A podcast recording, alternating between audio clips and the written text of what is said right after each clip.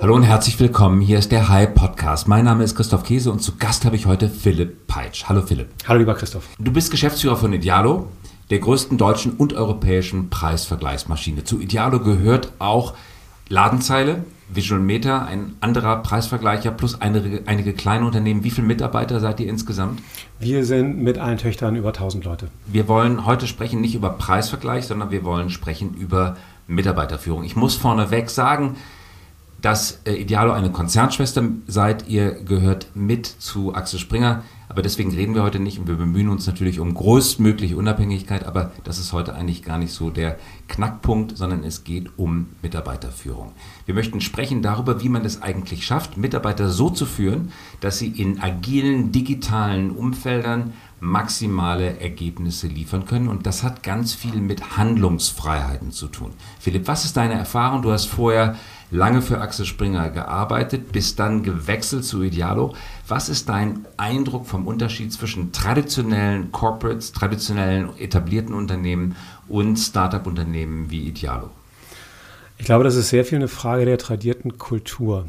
Ähm, du hast in, in Unternehmen, die schon sehr viel länger gibt, die sind wie die meisten ihrer Mitarbeiter extrem stark geprägt durch, äh, durch die Industrialisierung, das Zeitalter, was wir gerade zu Teilen verlassen.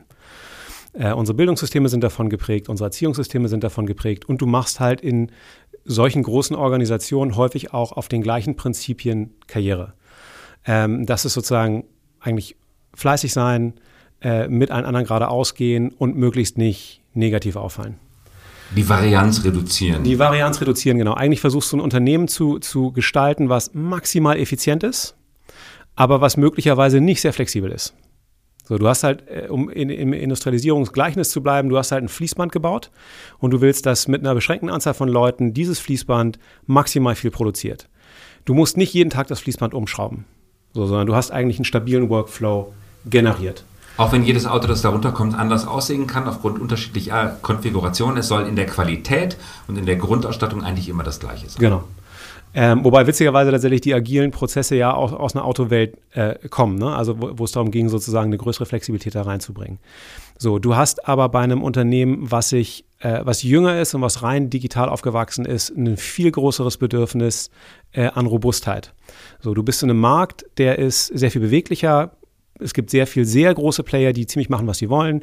Ein Google ist das, ein Amazon so, die machen einfach, setzen ständig neue Regeln und du musst halt gucken, wie du dich in diesem Umfeld immer wieder jeden Tag clever gut positionierst. Wenn du das nicht schaffst, dann. Wenn du es nicht schaffst, fährst du irgendwann gegen eine Wand. So, weil du unflexibel bist und sich die Spielregeln geändert haben.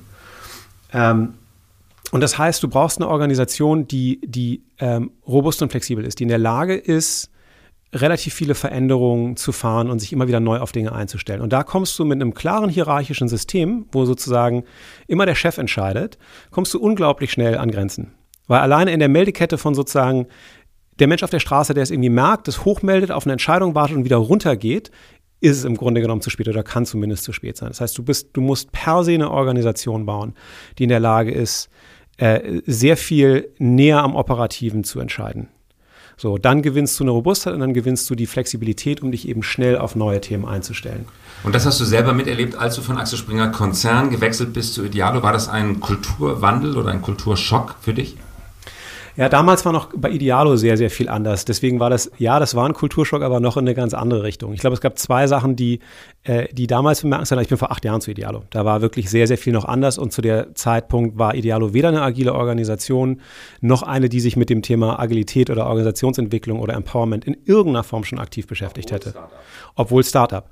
Aber ähm, Idealo ist sozusagen groß geworden eigentlich mit einer, mit einer klassischen äh, Gründerqualität. Du hast, äh, und das ist tatsächlich verhältnismäßig ähnlich, du hast irgendwie zwei, drei sehr, sehr schlaue Leute, die ähm, eine super Idee haben, die extrem gut umsetzen.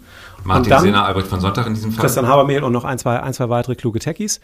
Und dann versuchst du eigentlich mit diesem unfassbaren Wachstum, was da einsetzt, das versuchst du nur zu bewältigen, indem du eigentlich mehr Leute auf irgendwas draufschmeißt. Also ich würde sagen, so die ersten fünf Jahre sechs Jahre, sieben Jahre von Idealo sind sehr dadurch geprägt gewesen, dass man einfach Wachstum mit Menschen abgearbeitet hat. Eine, eine echte Zeit, sich um Strukturen, äh, Organisationsprozesse, irgendwas in der Art Gedanken zu machen, was nicht operative Erledigung war.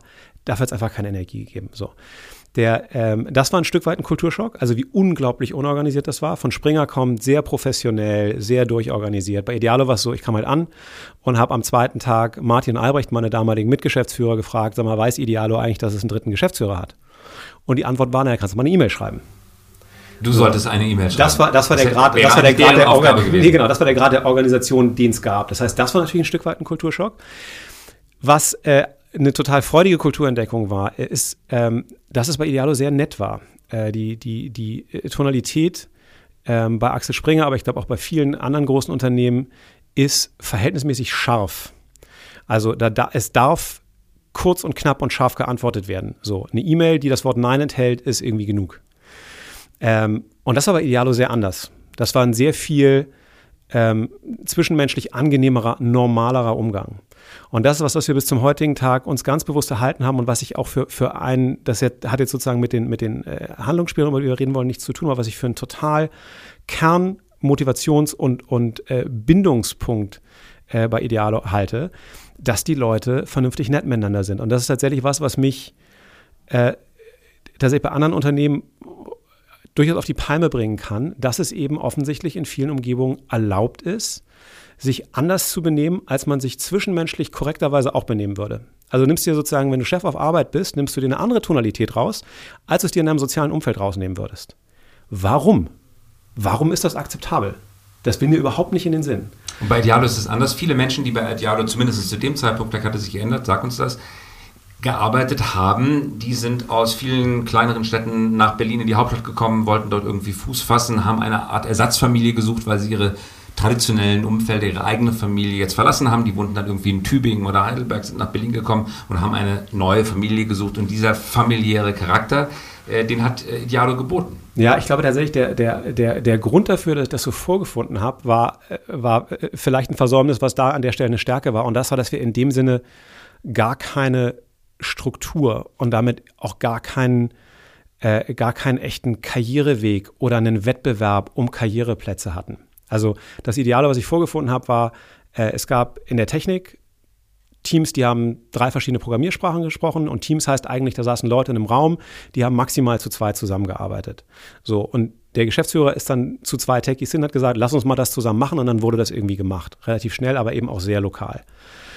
Und in einer, in einer so eigentlich unhierarchischen Organisation, wo gar nicht so ein, so ein Zug irgendwie reinkommt, dass du dich nach vorne spielen musst oder dass du eine gewisse Leistungsfähigkeit an den Tag legen musst, um irgendwie Karriere zu machen, taucht, ist, taucht sowas vielleicht gar nicht so stark auf. Äh, die Kunst war eher eigentlich die, die Struktur in die Organisation ein Stück weit reinzubringen, weil du brauchst die irgendwann. Ja, als ich gekommen bin, hatte Idealo vielleicht 300, knapp 300 Mitarbeiter. Ähm, das war schon viel zu groß für die Struktur, die es damals gab. Ähm, du musst irgendwann eine Hierarchie einführen, einfach weil sich Hierarchien in Organisationen immer von selber rausbilden, irgendwann. Das ist nicht sehr gesund häufig. Zweitens, weil du ohne eine äh, sozusagen eine hierarchische Zuordnung überhaupt keine vernünftige Führungsarbeit leisten kannst. So, das heißt, du brauchst eine Art von Strukturiertheit und du brauchst auch verschiedene äh, Führungsebenen oder Management-Ebenen. Und du musst aber dabei, darauf achten, dass die, dass die Tonalität dabei nicht verloren geht. Also dass eben genau irgendwie ein Befehlston äh, zwischen Führungskraft und Mitarbeiter einfach ein, ein, totales Don't ist. Und die Struktur bildet sich, sagst du, immer heraus. Es ist aber besser, eine absichtliche Struktur einzuführen, als die sich zufällig herausbildende Struktur. Ja, du hast, glaube ich, jede, jede Person Gesamtheit fängt an, eine, eine Art von Hierarchie zu bilden. Irgendwo gibt es immer, es gibt immer den Clown und es gibt immer den Redelsführer und so. Es gibt so Rollenmodelle in menschlichen Personenmehrheiten. Und je mehr davon implizit ist, desto ungesünder wird es. Und je mehr getan wird in so einer impliziten Hierarchie, als gäbe es keine Hierarchie, desto schräger wird es. Es macht immer Sinn, sowas total explizit zu machen. Eine Hierarchie als solche ist überhaupt nichts Schlimmes. Deswegen ist auch der Begriff irgendwie so flache Hierarchie äh, der ist per se nicht zielführend. Du hast eine, du hast eine Führungsaufgabe äh, als Führungskraft und diese Führungsaufgabe hört bei einer gewissen Mitarbeiterzahl auf. Wie viele Leute kannst du vernünftig führen? Nimmst dir Zeit für die? Sagt man so. Das ist schon aber auch relativ viel. Ich muss gestehen, bei mir sind es tatsächlich noch drei mehr. Aber das ist auch eigentlich zu viel so. Ähm, und ich nehme mir zum Beispiel zu wenig Zeit für meine einzelnen Mitarbeiter. Das ist ein, das ist ein totales Manko an meiner Arbeit momentan. Ähm, das heißt zu sagen, wir haben flache Hierarchien, weil es gibt nur zwei und darunter hängen dann 300 Leute, das ist total, das macht natürlich keinen Sinn. Ähm, deswegen heißt für mich eigentlich eine flache Hierarchie immer, die muss, die muss durchlässig sein. Eine Hierarchiestufe ist okay, aber wenn du sozusagen in deiner Kommunikation oder in deinem Anliegen an diesen Hierarchiestufen abprallst, dann hast du eine, dann machst du eine schwierige Kommunikation auf. Wir haben bei uns sozusagen die Regel, du kannst über jede Hierarchiestufe frei immer wohin gehen und eine Frage stellen oder was pitchen. Ähm, du musst nicht den Dienstweg einhalten. Du musst nicht, es gibt keinen Dienstweg, genau. Also bei uns ist, bei mir ist es so, oder bei meinen beiden Kollegen auch, wir haben eine Bürotür, wenn die Bürotür auf ist, und das ist sie häufig, kann jeder reinkommen und eine Frage stellen oder, oder eine Aber Idee. empfindet es nicht der Chef als eine Intrige, wenn der Mitarbeiter zum Chefchef -Chef geht? Das empfindet er dann nicht als eine Intrige, wenn das offen gespielt wird. Also wenn du einfach sagst, darum geht es nicht. Also genau diese, diese Art von, ich mache ich mache Karriere oder ich habe eine Position und ich muss diese Position verteidigen, indem ich das einzige Gesicht zum Chef bin oder äh, sozusagen die, die, die, die, die guten Erfolge vorweisen kann und die schlecht irgendwie weitergeben kann. Das ist genau die Art von, von Kommunikation und Kultur, die totales Gift ist. Wenn du äh, das Glück hast, eine, eine, eine Organisation zu haben, die, die unpolitisch agiert, bei der es sehr viel mehr um die Sache geht, ja, wie kriegen wir mehr PS auf die Straße? Wie kriegen wir was gelöst? Und das ist unabhängig von einem Rollenempfinden. Dann ist das überhaupt keine Intrige. Und es gibt so ganz viele äh, äh, Kleinigkeiten, die, die, an denen wir irgendwie auch arbeiten oder die, die uns in der Organisation begleiten, die das total unterstützen. Ähm, wir haben Doppelspitzen. Überall. In, in, wo immer es geht, sozusagen. Bei ein paar haben wir noch nicht besetzt, aber im Grunde ist die nicht. Idee, genau. Die Idee ist eigentlich, dass du sagst, du hast zwei Leute auf einer Position. Das hat eine ganze Menge Vorteile, da können wir gleich in, in greater Detail reingehen. Aber eine der Themen, die du auch hast, das kriegst du nur hin, wenn du eben genau so eine Art von Politik nicht hast. Dass nicht der eine denkt, okay, wie kriege ich es jetzt hin, von meinem Chef besser auszusehen als der andere. Wenn, wenn, wenn sich so eine Tonalität einschleicht, musst du als Führungskraft total reingehen und die, und die unterbinden und klar machen, dass das nicht die Rolle ist, die die haben und nicht die Aufgabe ist, die sie haben. Wenn so zwei Leute äh, motiviert sind, einfach einen, einen, Erfolg zu haben, wenn die intrinsisch motiviert sind, funktioniert so ein Doppel total gut, weil die sich mega stark unterstützen können das ist, das ist so, das ist ein Thema, das ist wichtig bei uns. Ein zweites Thema, was wir, was wir versuchen relativ stark zu spielen, was super funktioniert, ist, äh, dass du äh, in deiner Zeit bei Idealo verschiedene Karriere, äh, äh nicht nur verschiedene Karriereschritte gehen kannst, sondern auch verschiedene Rollen gehen kannst. Und dass wir es total begrüßen, wenn du äh, querspringst, also wenn du sozusagen eine andere Funktion einnimmst. Aus Sales mal rübergehen zur Programmierung. Das ist, also möglicherweise, extrem, wenn du noch nie programmiert hast, ist es schwierig, genau. Ähm, äh, weil meistens das A, die motiviertesten Mitarbeiter sind, die total viel Wissen mitbringen und dadurch eine super äh, sozusagen Verknüpfung der einzelnen Departments hinbekommen. Und dann ist es auch total wichtig, dass man eben eine, eine Karriere nicht versteht als, das macht nur Sinn, wenn ich irgendwie eine imaginäre Stufe weiter hochlaufe, sondern eine Karriere macht dann Sinn, wenn ich meinen Tag mit Dingen füllen kann, die mir Spaß machen und denen ich gut bin. Und wenn du das Gefühl hast, du willst aus einem Bereich raus und willst was Neues kennenlernen und das macht dir, das macht dir inhaltlich Freude, dich am Tag acht Stunden damit zu beschäftigen, mehr als das, was du vorher gemacht hast, dann ist das ein sinnvoller Karriereschritt. Ähm, genauso ist, eine, ist der Wechsel von einer Führungs- in eine Fachkraft. So, klassischerweise ist Karriere immer begründet über eine größere Führungsspanne. Du machst einen Schritt, dann kriegst du halt mehr Leute, die unter dir irgendwie äh, an dich reporten oder mehr Ebenen, die unter dir liegen. Das ist nicht unbedingt sinnvoll. Nicht jeder ist eine gute Führungskraft und auch nicht jeder hat Bock auf Führung. So, eine gute Fachkraft ist äquivalent wichtig. Und das ist so, dass die ersten zwei, drei Male ist das schwierig. Wir hatten bei uns war es, äh, glaube ich, die erste äh, herausgehobenere Stelle, wo das deutlicher wurde, war äh, unser ähm, Bereichsleiter für die Agile Coaches, also derjenige, der das ganze, das ganze Agile Coach Team führt, der aus der Rolle rausgegangen ist, zurück in eine reine Agile Coach Rolle, weil er sich in dem Fachlichen wohler gefühlt hat. Und das war für den am Anfang schon so ein Punkt von, ja, ist das, das Denken bekommen? jetzt, nee, er hat das gleiche bekommen. Das musst du tatsächlich machen. Also du kannst nicht weniger Geld zahlen. Wenn das du so aber die Gehälter insgesamt nach oben, wenn alle, die mal befördert worden waren, immer auf dem Gehalt gleich bleiben, das sie dann mal hatten und dann es auch behalten dürfen, wenn sie zurückgehen. Also du kannst, glaube ich, als sehr, sehr gute Fachkraft äh, äh, mindestens genauso guten Impact, mindestens genauso hohen Impact haben und genauso großen Wert generieren wie als guter Also kann der Mitarbeiter mehr verdienen als der Chef? Ja, absolut. Gibt auch bei uns Mitarbeiter, die mehr verdienen als die Chefs. Und das ist so diese, diese, aber das sind so, genau das, was du sagst, sind ja eigentlich alles sehr, sehr tradierte Vorstellungen davon, wie eine Hierarchie funktioniert und wie eine Karriere funktioniert. Ähm, wenn du davon, wenn du das mal hinterfragst, warum ist das eigentlich so? Ist es eigentlich wirklich dieses Stufenklettern ist halt was, womit sich der menschliche Charakter sehr wohlfühlt. Ja, jetzt habe ich wieder ein mehr und jetzt habe ich zwölf Mitarbeiter, jetzt habe ich 25 oder 100 Mitarbeiter. Aber tatsächlich geht es doch im Grunde genommen darum, dass du die Hygienefaktoren im Griff hast, heißt, du verdienst genug, dass du dich und deine Familie vernünftig ernähren kannst und Spaß im Leben hast. Und wenn du dann die viele Zeit, die du auf Arbeit verbringst, Das ist ein großer Teil deines Lebens. Wenn du das mit Dingen verbringen kannst, die dir Spaß machen, in denen du gut bist, in denen du dich weiterentwickeln kannst, dann hast du eigentlich ein ziemlich cooles Leben. Und das zu verstehen und ein bisschen was von dem aufzugeben, was uns aber über unsere, über unsere Erziehung und über unsere Bildungssysteme eigentlich immer als klassischer Karriereweg vorgegeben wurde, ähm, das, ist, das ist für viele im Kopf ein Schritt. Aber wenn die den machen, sind die meines Erachtens hinterher. Aber was du damit sagst, Philipp, ist, dass wir eigentlich daran arbeiten müssen, dass uns mitgegebene Sozialisierungsprogramm, also die Karriereschritte, das, das Wertesystem, das wir mitbekommen haben, in Frage zu stellen und auch abzuwerfen, um die Agilität zu erreichen, die man in den neuen disruptiven digitalen Umfeldern braucht, weil sonst die Firma nicht weitergeht. Wir hatten ja darüber gesprochen, dass äh, Dialo nicht agil war, als du angefangen hast. Jetzt ist es agil. Wie hast du diesen Schritt geschafft? Wie habt ihr diesen Schritt geschafft, dass das Unternehmen agil wird? Der war mühsam. Ähm, und ich muss auch gestehen, dass sozusagen Agilität am Anfang für mich sehr oder äh, mit dem agilen Framework zu arbeiten. Damals war das noch Scrum sozusagen. Der, der Begriff ist nicht mehr so populär heute, auch wenn es immer noch im Kern von Firmen ist. Ähm, für mich ein total wichtiges Tool eigentlich eher auf einer prozessualen Ebene war. Also ich unterteile sozusagen Idealo eigentlich so ein bisschen in meinem Kopf in drei Reifephasen. Es gab sozusagen die Startup-Phase. Da ging es sehr darum, eben wie gesagt, einfach nur Wachstum wegzuarbeiten. Dann gab es eigentlich eine sehr prozessuale Phase. Ja, ich im, im, äh, nehme da gerne Karate-Kit, ja, die Auftragen-Polieren-Phase. Du beschäftigst dich mit was ähm, und verstehst eigentlich noch nicht so ganz genau, wohin dich das führt, aber du übst die Form die ganze Zeit, bis du besser wirst.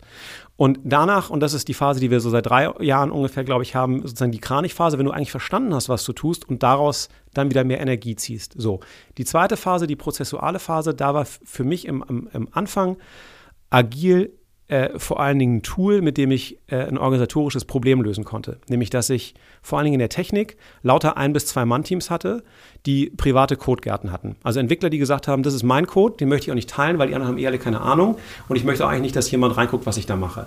Das auch nicht dokumentiert, das heißt. Null.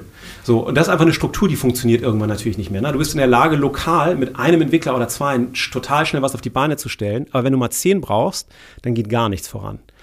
Ähm, und da sozusagen ein, eigentlich in meinem Kopf damals vor allen Dingen einen Prozess einzuführen, der äh, total zum Inhalt, dass Leute miteinander reden müssen, dass die ein Team sind, dass die jeden Tag ein Stand-up haben, dass die ihre Arbeitsergebnisse austauschen und so weiter und so fort.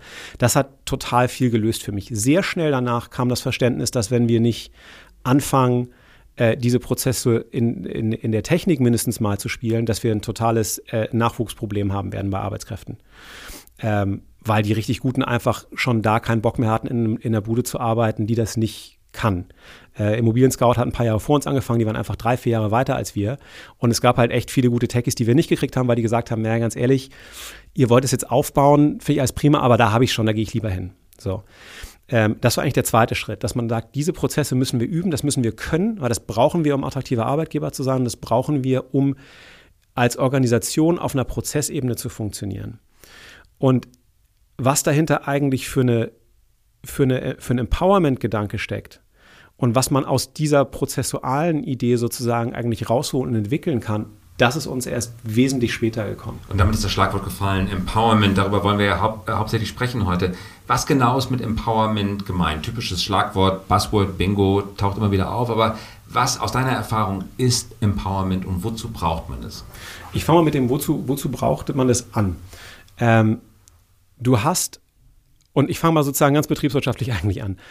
Wir sind eine, eine, im Wesentlichen eine Tech-Organisation oder eine digitale Organisation. So, unsere einzige Ressource sind Leute.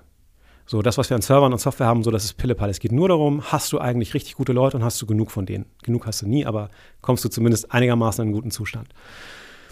Jetzt ist Berlin wahrscheinlich der kompetitivste Arbeitsmarkt in Europa. Hier sind wirklich alle. Hier sind die Großen und hier sind total viele kleine Startups und alle wollen gute Leute haben. Und wir haben eigentlich eine, eine bisschen gefährliche Zwischengröße. Wir sind kein Startup mehr. Das heißt, dieses, ich gehe da jetzt rein und mache innerhalb von sechs Monaten mega Karriere und bin SVP und habe alles gesehen und so, das gibt es halt bei uns nicht mehr. Aber wir sind auch keine Mega-Brand. Ja, wir sind halt nicht Amazon oder auch Axel Springer. Also wenn du bei Idealo anfängst und sitzt Ostern mit deinen Eltern zusammen und erzählst ihnen am Frühstückstisch, du hast jetzt bei Idealo angefangen, kriegst du nicht sofort ein anerkennendes Schulterklopfen. Da musst du erstmal erklären, wer das eigentlich ist. So. Das heißt, wir müssen was, wir müssen was haben, um attraktiv zu sein. Du musst als nach außen attraktiver Arbeitgeber sein. Zweitens, du musst in der Lage sein, die Leute, die du hast, zu entwickeln und zu halten. Nicht nur, weil jeder, den du von außen neu reinholst, mit Sicherheit teurer ist als der, den du vorher hattest, sondern auch, weil die organisatorische Last darin, Leute onzuboarden, richtig groß ist. Man hat, glaube ich, glaube, es gibt einen kognitiven Bias, der einem so das Gegenteil sagt, dass man irgendwie denkt, so ein neuer Mitarbeiter, total geil, löst mein Problem. Alte Mitarbeiter irgendwo hin entwickeln, nur es ist sehr mühsam, das kann sehr lange dauern, schwierig, weiß man nicht genau, ob es ein Erfolg war. Und man neigt da so ein bisschen dem Neuen zu. Die Wahrheit ist aber, dass eine Organisation unter der Suche, Auswahl und dem Onboarding eines neuen Mitarbeiters leidet. Das kostet richtig Energie. Und wir haben Phasen gehabt, da sind wir irgendwie für unsere Verhältnisse relativ viel, irgendwie so von einfach in einem Jahr um 100, 120 Leute gewachsen. Da merkst du auf einmal, wie krass das eine Organisation, die zu dem Zeitpunkt vielleicht nur 500, 550 Mann groß war, auf einmal draint, weil Leute sagen, ganz ehrlich, ich habe ich habe heute nur Vorstellungsgespräche. So. Das heißt, du musst als Organisation nach außen attraktiv sein und du musst nach innen in der Lage sein, die Leute, die du hast, weiterzuentwickeln. So, das ist, das ist, das ist der Grund. Wie machst du das? Du brauchst motivierte Mitarbeiter, die darüber reden, dass sie da, wo sie arbeiten, glücklich und zufrieden sind. Wie erzeugst du Motivation oder was ist Motivation? Und auch da gibt es, glaube ich, sozusagen eine, eine, eine, Vorstellung, die sehr aus der Industrialisierung kommt, die ich für überholt halte und mit mir viele andere. Äh, das machst du nicht durch, durch Bonussysteme. Das machst du nicht durch externe Anreize, wo du sagst, hey, wenn du das jetzt machst und diese Aufgabe gut löst, dann kriegst du am Ende des Jahres 5000 Euro mehr, sondern das machst du eigentlich durch eine äh, eine Motivationstrias, die äh, äh, man eigentlich beschreiben kann, als du musst den Sinn deiner Arbeit verstehen. Der sogenannte Purpose? Purpose, genau. Du brauchst einen Raum, in dem du eigenverantwortlich agieren kannst. Das ist der Handlungsraum eigentlich, wo du sagst, weder hast du da riesengroße Abhängigkeiten, noch wirst du von deinem Chef abgegrätscht. Da kannst du wirklich selber was bewirken im Rahmen des Purpose. Und du brauchst einen Raum, um dich weiterzuentwickeln. Weil das jeden Menschen triggert. Sozusagen, du willst ja wachsen. Ne? Also, und wenn du inhaltlich wachsen willst, dann ist das eine tolle Motivation. Und dann musst du noch, das ist bei uns, wie gesagt, da hatten wir eben schon ein bisschen drüber gesprochen, dieses, das Thema den Griff kriegen, dass man miteinander vernünftig kommuniziert. Das ist ein großer Bindungspunkt. Aber wenn wir jetzt einfach nur auf diese drei Motivationspunkte ähm, gehen, an denen musst du sehr viel arbeiten. Und die sind total viel Arbeit. Ähm, den, den Sinn von Arbeit sozusagen kenntlich zu machen, ist viel kommunikative Arbeit. Das reicht nicht zu sagen, oh, wir haben eine Vision und dann steht da ein Satz und alle denken, ah, geil, dafür arbeiten wir gerne, sondern du musst das eigentlich runterbrechen auf, auf verschiedenen Kristallisierungsebenen, um deinen Organisationsteilen nicht nur zu sagen, das da hinten ist der Leuchtturm, sondern auch, wie zahlt denn deine Arbeit darauf ein?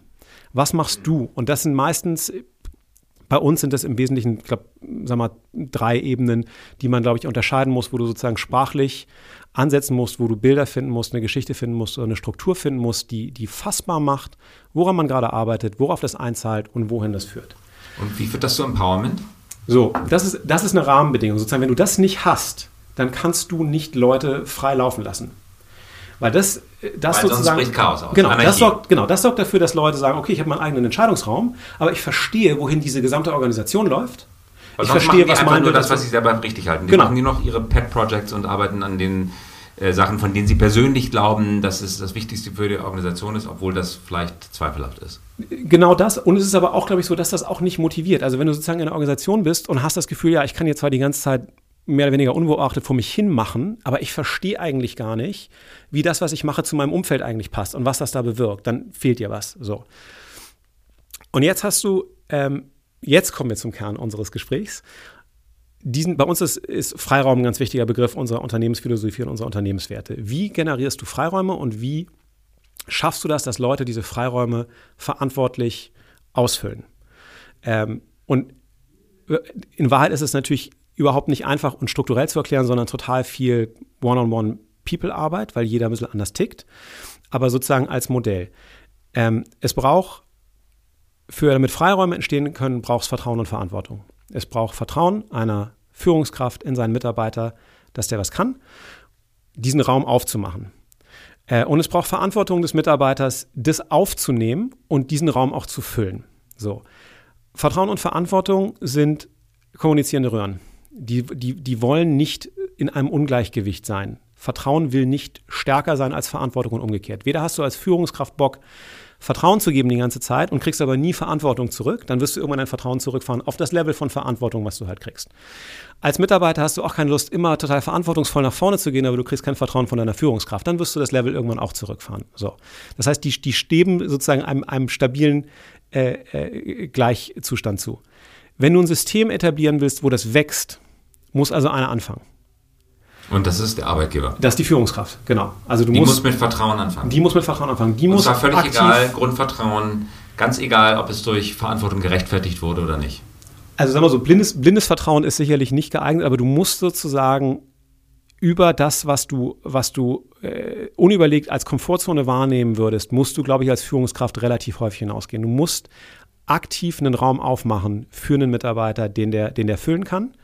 Vielleicht brauchst du bei manchen Mitarbeitern nicht, aber wie gesagt, wenn sich nichts tut, bist du derjenige, der, der das verantwortet, dass hier ein Wachstum ins System reinkommt. Und dabei gibt es, finde ich, noch eine ganz, ganz spannende Sache. Vertrauen ist was fundamental anderes als ich habe eine Aufgabe übergeben.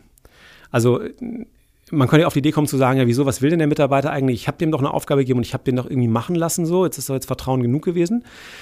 Vertrauen ist, findet ganz, ganz viel, ist ein, ist ein emotionaler Begriff und findet ganz, ganz viel auf der Tonspur statt und auf der Art und Weise, wie du jemanden in so einen Raum führst. Lass uns das üben, äh, Philipp. Du gibst mir jetzt die Aufgabe, bitte programmier jetzt ein, ein neues Checkout-Modul für Idealo, wo ich irgendwas bezahlen kann und äh, ich gebe dir dafür acht Wochen Zeit. Jetzt formulieren wir das bitte mal in einer Art und Weise, die mich motiviert. Ja, dafür kenne ich dich möglicherweise ein bisschen zu wenig, aber im Grunde ist eigentlich hast du fast schon alles gesagt, was du brauchst. Also, lieber Chris, wir gehen davon aus, dass du weißt, äh, in welchem Umfeld das alles stattfindet, wo wir hinwollen. Du weißt, wir brauchen dieses Checkout-Modul. Hier sind ein paar Rahmenbedingungen, die muss das erfüllen. Die würde ich mit dir gerne einmal durchgehen, damit irgendwie klar ist, dass das passt. Schaffst du das in acht Wochen? Das fragst du mich. Ja. Also du sagst nicht, in acht Wochen sonst äh, Kopf ab oder in acht Wochen sonst keine Tantieme, sondern du fragst mich, geht genau, das in acht Wochen? Du bist, ja, du bist ja derjenige, du bist ja Spezialist. Und in, nur für dich, wenn, wenn du im Hinterkopf hast, sowas dauert eigentlich zwölf Wochen, sagst du dann zwölf Wochen oder sagst du dann acht Wochen? Da würde ich eher dazu tendieren, zwölf Wochen zu sagen. Also ich finde, es macht, es macht Sinn. Erreichbare Ziele. Ja, es macht Sinn, irgendwo auf einer, auf einer sag mal, zielgebenden Ebene mit Stretch Goals zu arbeiten. Also zu sagen, hey, lass mal nicht nur darauf zielen, was wir sowieso erreichen können, sondern lass uns höher zielen. Aber ich finde, im, im Rahmen einer, einer Auftragsklärung sozusagen musst du maximal viel explizit machen. Und in so einem Fall wäre das so, wenn ich dir acht Wochen sage, aber ich weiß eigentlich, es dauert zwölf Wochen. Du denkst aber, ich erwarte die ganze Zeit acht Wochen. Was habe ich dir ja gesagt?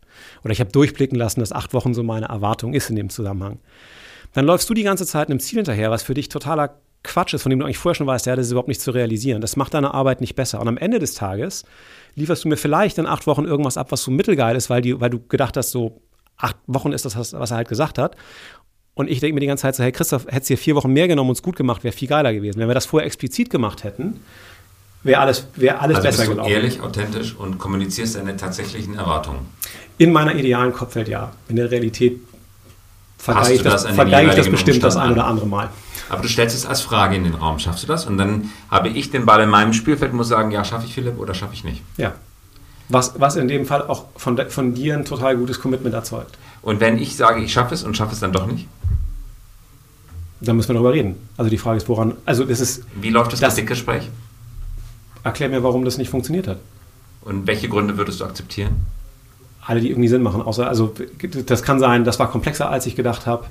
Äh, das kann sein, keine Ahnung. Meine Frau ist krank gewesen und ich habe irgendwie 14 Tage lang das nicht richtig hingekriegt. Es gibt total, es mag, gibt persönliche und, äh, und fachliche Gründe und viele Gründe sind gute Gründe. Man geht ja häufig in so ein Gespräch an mit so einer Erwartung so, ja, jetzt bekomme ich irgendwie so eine, jetzt bekomme ich so eine mittelgute Begründung, da muss ich irgendwie gegenhalten. Wenn man, wenn man so ein Framing irgendwie in seinem eigenen Kopf ausschalten kann und den anderen wirklich ein bisschen unvoreingenommen dem einfach zuhört, was da passiert ist, wird man rausfinden, dass die meisten Leute echt ganz okay sind und dass die Gründe, die kommen, nicht sind, ich war irgendwie zu faul, um es zu machen, sondern dass es dafür einen Grund gibt. Meistens ist es okay. Aber was machst du, Philipp, mit dem notorischen Underperformer, der super geübt ist im Überleben in komplexen, relativ großen Organisationen und der immer einen Grund hat, gegen den man wenig sagen kann. Meine Frau war krank, meine Kinder hatten Husten, ich musste äh, das Haus löschen, weil das hat gebrannt und im Übrigen war die Aufgabe auch noch wirklich komplexer. Du weißt aber, es ist gelogen. Du, du weißt, es gelogen ist. Da hast du dir schon eine Meinung sehr gebildet. Ne? Also auch das ist. Also du versuchst offen zu sein im Kopf. Also ich rede jetzt von einer Idealvorstellung. Ich behaupte nicht, dass ich das immer hinkriege. Ja? Aber, das heißt aber, Idealo. So, aber die, aber die, ähm, ich habe gemerkt, es gibt, es gibt Gespräche, bei denen hast du vorher schon total im Kopf, wie das Gespräch läuft. Jetzt kommt er wieder und erzählt mir da, da, da, da. Und du bereitest dich vorher schon darauf vor und du hast, du hast deine ganze Storyline im Kopf und du hast schon vorher eine Abwehrhaltung so. Und wenn du so in ein Gespräch reingehst, passieren, passiert Folgendes. Du eigentlich suchst du alle Informationsfetzen des anderen, die dieses Bild, was du schon in deinem Kopf hast, bestätigt. Das ist ein ganz normaler menschlicher Cognitive Bias. Ja? So. Du hörst möglicherweise die Sachen, die ein guter Grund wären, die hörst du gar nicht so richtig, weil du eigentlich nur, ja, da, da hast du doch wieder das Gleiche gesagt wie letztes Mal. Das sind nie gute Gespräche. Und ich habe für mich die Erfahrung gemacht, wenn es mir gelingt, vor so einem Gespräch, wenn du merkst, das tut sich in deinem Kopf gerade wieder auf, dieses ganze Schema, das wirklich wegzulassen und sagen, so, ich höre mir das jetzt einfach mal an. Und so von, von, von Mensch zu Mensch, so doof wie das klingt, was das eigentlich wirklich für Themen sind, dann kommt da häufig sehr, sehr Nachvollziehbares raus. Und ich habe wirklich auch nicht selten erlebt, dass das Gespräche, von denen ich vorher dachte, uh, das wären jetzt Krisengespräche, hier hat was nicht gestimmt, das könnte sein, dass das total schief geht, ähm, eine total gute Wendung genommen haben und man richtig einen Ansatz gefunden hat für eine Performance-Steigerung, für eine Verbesserung. Zu dieser Offenheit als Chef muss man sich aber wirklich auch zwingen. Ja, ja, auf jeden Fall. Weil es ist ja auch nur menschlich, dass du mit einer gewissen Erwartungshaltung reingehst weil du möchtest ja auch nicht enttäuscht werden, du möchtest deine eigene Erwartung dem anpassen, was dort wahrscheinlich kommen wird. Du versuchst ja, den Moment vorwegzuahnen, deine eigene Reaktion darauf schon vorzukalibrieren. Und das alles drängst du weg, tust den Hintergrund, bist der aufmerksame, freundliche, aber auch kritische Zuhörer, genau. der dann auch tatsächlich einlädt zur Ehrlichkeit. Genau. Und der, also die, die, die, der Trick ist sozusagen, das heißt mitnichten, du bist irgendwie, äh, du bist weich oder du akzeptierst jede Ausflucht oder so. Also du musst schon, äh, Quatsch musst du beim Namen nennen.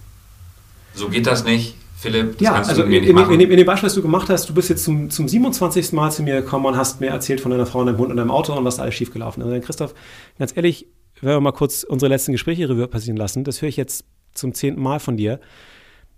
Entweder liegt das, musst du dich privat irgendwie besser organisieren. Das kann nicht sein, dass sowas irgendwie dreimal passiert ist, verständlich, aber wenn das jedes Mal kommt, dann wird es irgendwann schwierig. Du musst dir irgendwas überlegen, wie du deine Arbeit besser schaffst.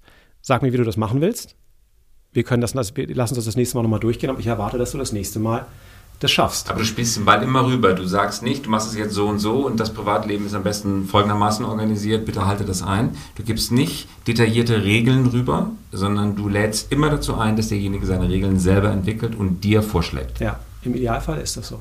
Aber du bist, also es kommt natürlich ein Punkt, wo du sagst, lieber Christoph, wir haben das jetzt irgendwie dreimal probiert das hat, es hat einfach keine Verbesserung gegeben des Verhaltens. Wir haben mehrfach darüber gesprochen, dass du das besser organisierst, dass du dich besser darauf vorbereitest und trotzdem stimmt die Performance nicht. Dann kommst du natürlich an einen Punkt, wo du sagst, wir müssen mal darüber reden, ob wir uns nicht trennen. Also es ist nicht so, dass du, dass du ewig sozusagen den Kopf hinhältst, aber der Punkt, den du immer aufgemacht hast, zu sagen, dass man versuchen muss, nicht weder sofort mit seiner Meinung durch die Tür zu fallen, noch, und das ist was, da bin ich leider viel, viel anfälliger für, sofort mit einer Lösung durch die Tür zu fallen sondern Leute kommen zu lassen, eine Lösung entwickeln zu lassen, ist ein total großer Schlüssel. Und das ist ein großer Schritt, äh, und wir müssen zum Ende kommen, Philipp, aber das ist ein großer Schritt gegenüber dem Industriezeitalter, weil im Industriezeitalter ist typischerweise der befördert worden, der fachlich am meisten von der Sache versteht. Und der, der ganz oben ist, hat 30, 35 Jahre Sozialisierungserfahrung hinter sich, in denen er immer angesehen wurde als der fachlich Beste. Also liegt es auf der Hand, dass bei jedem Problem, das auftaucht, er, taucht er automatisch die Lösung genau. anbietet. Genau. Das Verhalten, das du bewirbst im Augenblick, ist das Gegenteil. Also vielleicht sogar so radikal, dass du sagst, es muss gar nicht der beste Fachmann befördert werden. Richtig. Sondern als Führungskraft, die beste Führungskraft. Und das ist nicht das Gleiche. Das ist nicht das Gleiche, nee. Du das hast ist in traditionellen Industrieunternehmen aber diametral entgegengesetzt, normalerweise.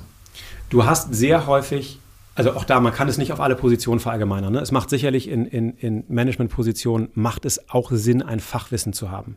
Das ist witzigerweise in der, in der europäischen oder kontinentaleuropäischen Welt ein bisschen anders als in der angloamerikanischen, glaube ich. Da ist es sehr viel etablierter, dass du sozusagen CEO bist und vorher gar nicht das Fachwissen sozusagen hattest, sondern eigentlich die, die, die Funktion und die Aufgabe wahrnimmst. Bei uns gibt es sehr viel ja sozusagen, du musst dich in deinem Bildungsweg sehr früh entscheiden, was du machen willst. Das ist im angloamerikanischen System anders. Und dann fängst du auf diesem Fachtrack an. Also du hast in meinem Fall Jura, du hast was studiert, dann gehst du diese Karriere, innerhalb dieser Karriere machst du Schritte. Das baut immer alles auf einem Fachwissen auf. In einem angloamerikanischen System studierst du irgendwas, auf Master oder Bachelor. Danach kannst du dir immer noch entscheiden, was du machen willst. Du bist halt von vornherein anders geframed, daran, wie wichtig sozusagen deine Fachvorausbildung gewesen ist für deine Karriere.